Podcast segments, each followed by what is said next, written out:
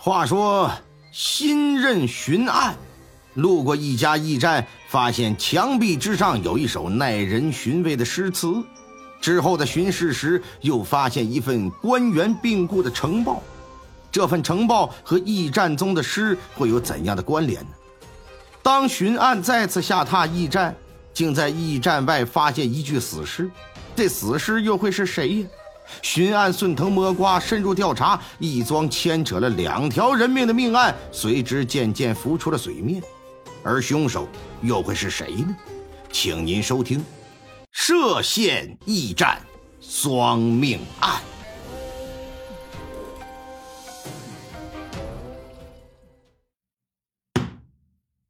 我有一瓢酒，可以慰风尘。侵入江海中。赠饮天下人，在明朝啊，有一种官职叫巡按御史，隶属于督察院，级别挺低，和七品知县相当，但权力可挺大，号称是代天巡守，如朕亲临呢。哎，专管纠正奸弊，处决重痞。什么审录冤刑啊，哎，参拔吏农啊，哎，经验赏功等事务。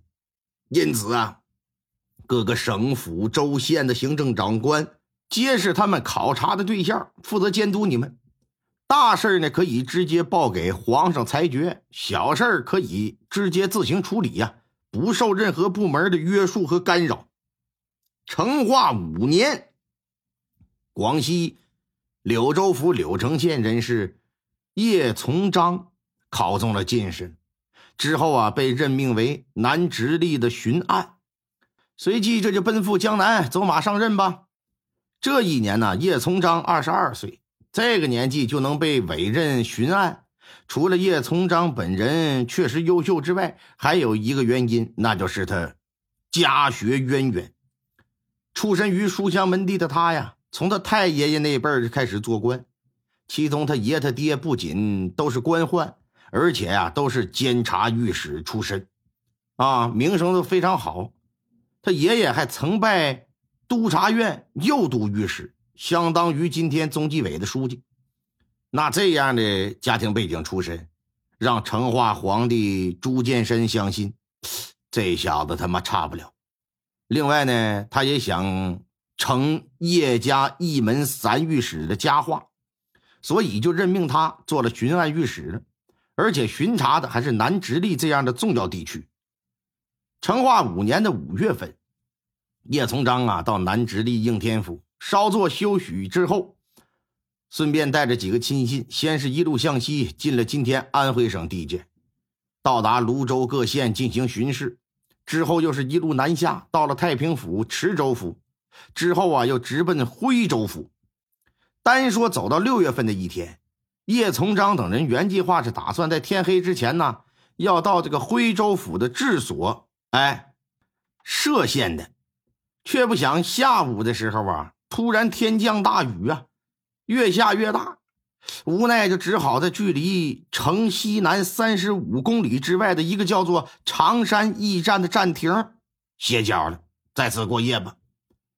古代的驿站呢，主要承担对官员的迎来送往，以及啊管理什么车马什么的，啊传递信件等等。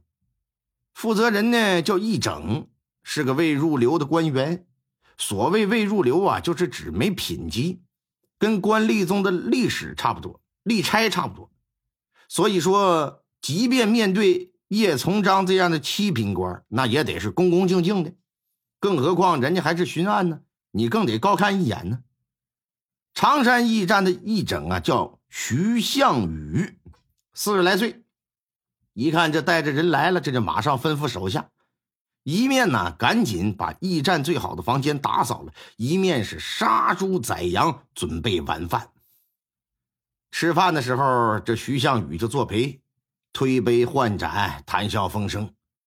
当得知这叶从章是从广西来的时候，徐向宇说：“他也是广西的，已经好久没回去了，非常想念自己的老家。老乡之间在他乡见面，总会有一种特别亲的感觉。而徐向宇为了跟叶从章套近乎，借着点酒劲儿，哎，这就管叶从章叫小叔，张嘴闭嘴的那别提叫的多甜了。要知道，徐向宇比叶从章还要大二十来岁呢，这就攀上族谱了。酒足饭饱之后啊，叶从章就已经有三四分的醉意了，被人搀扶着就回房间休息。可能是刚到一陌生地方的缘故吧，躺在床上翻来覆去睡不着，寻思下床舒展舒展血脉吧，溜达溜达。离开了房间。别看是个驿站，可是各种硬件条件还是非常好的。比如叶从章的这个房子嘛，啊，并非是普通的平房，而是一栋三层高的楼。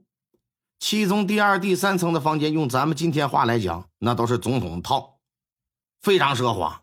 他就住在第二层，第三层除了有几间豪华间之外，还有一处观景台，站在那里呀，可以眺望黄山的景色。原本晚上这顿饭，他就想安排在那里吃的，但是外头下大雨啊，很容易淋湿，就只好改在屋中了。打房间里出来，守在不远处的这个义使，这就马上提着灯笼就过来了，说：“叶大人，您这是有什么吩咐吗？”“啊，我这睡不着，啊，出来透透气儿。”“呃，要不然您到三楼观景台待一会儿吧。虽说天黑了，看不到远处黄山的景色，但这细雨蒙蒙的，站在高处，微风吹打的身上，也是别有一番风情啊。”“好啊，那你带路吧。”这一使就引着他登到楼梯，来到三楼的观景台。所谓观景台，其实啊就是一个朝向黄山的房间，没墙和窗户。站在房间里呀，视线可以不受任何遮挡的看到前面的那座黄山。由于是下雨天，怕雨水迸溅到屋子，这就挂上雨帘了。不过叶从章来到的时候。这边的雨帘就已经给撤下去了，而且把所有的灯都给点着了。站在栏杆处向前远眺，真如他一时所说，虽说看不着黄山嘛，但这小风呼呼往身上一吹，着实挺惬意。突然之间，他转身往屋子里就就看了看，这一看之下，不由得就是一愣神。因为啥呀？因为屋子里的四面墙上全都是字儿，走近之处观看。心说这写的是什么呀？一使就打着灯笼跟着介绍，啊，说这些都是过往的一些官老爷或者是家属啊，兴趣盎然之时在此留下的诗句墨宝。大人要不要也提一首啊？您要是想写，我这就去拿笔墨。叶从章一听就摆了摆手，说：“算了吧，啊，我这看看就行了。”站在墙壁前头是一首接一首的看。上面有诗，还有词，有写的不错的，有的呀，也就是打油诗的水准。